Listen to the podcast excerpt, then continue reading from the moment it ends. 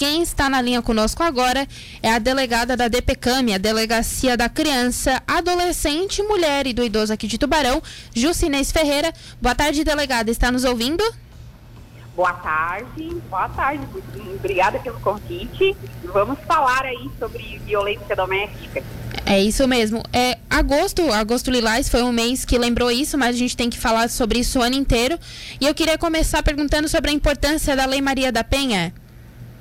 Então, é, como tu bem frisou, é, o agosto é um mês de aniversário da criação e promulgação da lei né, Maria da Penha. É, ela foi um embate histórico é, advindo da impunidade é, vivenciada há tempos atrás, em que homens, né, através de, um, de uma, geralmente de disputa de relação de poder, é, se utilizavam ainda de práticas criminosas, né, delitivas, para exercer vários seu poder em relação às, às mulheres com quem convive, aí no âmbito da, da, da familiar e doméstico, né?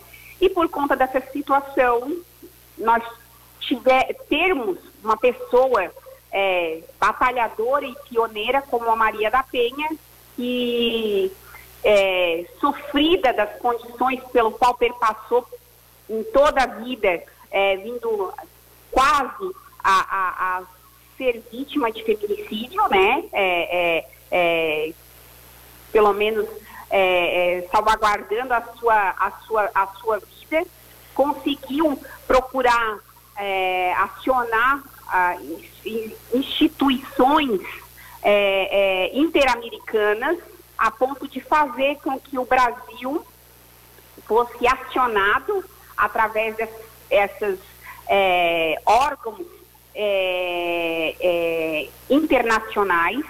E aí viesse a promulgação da lei impedindo vários e várias é, é, vários mecanismos que existiam na, na legislação é, brasileira que impediam né, que a proteção da mulher fosse de melhor proveito, né? E aí, como acontecia antigamente, né, o homem batia, pagava uma cesta básica e saía praticamente impune da situação, né?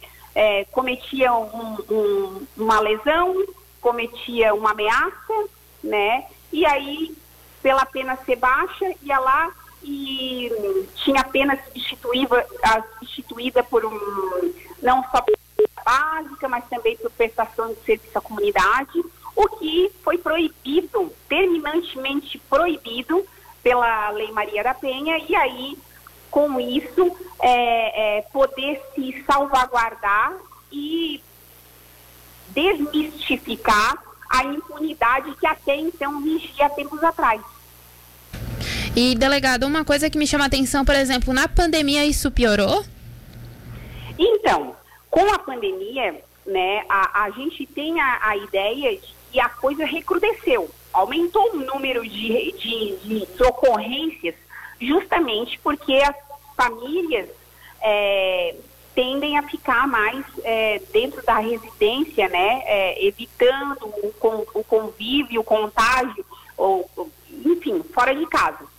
De qualquer forma, apesar de essa é, expectativa, nós temos como realidade uma possível subnotificação de registros é, vindo, vindos até a, a, delegacia de polícia para que a gente é, seja acionado.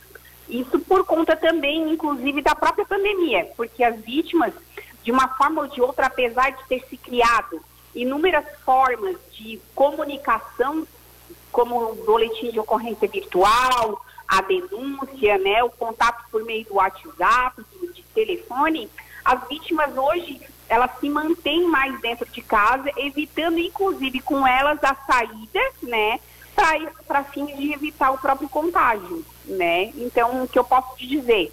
A ideia é que realmente aumentou, né? Houve uma, uma, uma, uma oscilação, eu digo por conta do que? A gente tem a perspectiva de que aumentou o número de ocorrências, porém que não chegaram à comunicação efetiva dentro da delegacia de polícia. Delegada, infelizmente o nosso tempo é curto, eu te peço desculpas. Hoje a entrevista vai ser um pouco mais curta, mas a gente vai conversar mais vezes com você durante outros dias.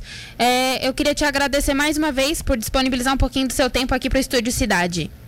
Imagina, eu, eu que agradeço, tá? Eu coloco a, a Delegacia da Mulher aqui de, de Tubarão à disposição das vítimas, inclusive para colocar o número do contato do 181, né, do Disque é, da Polícia Civil para denúncias de qualquer é, fato que é relacionado à, à violência doméstica e familiar. É isso. Obrigada.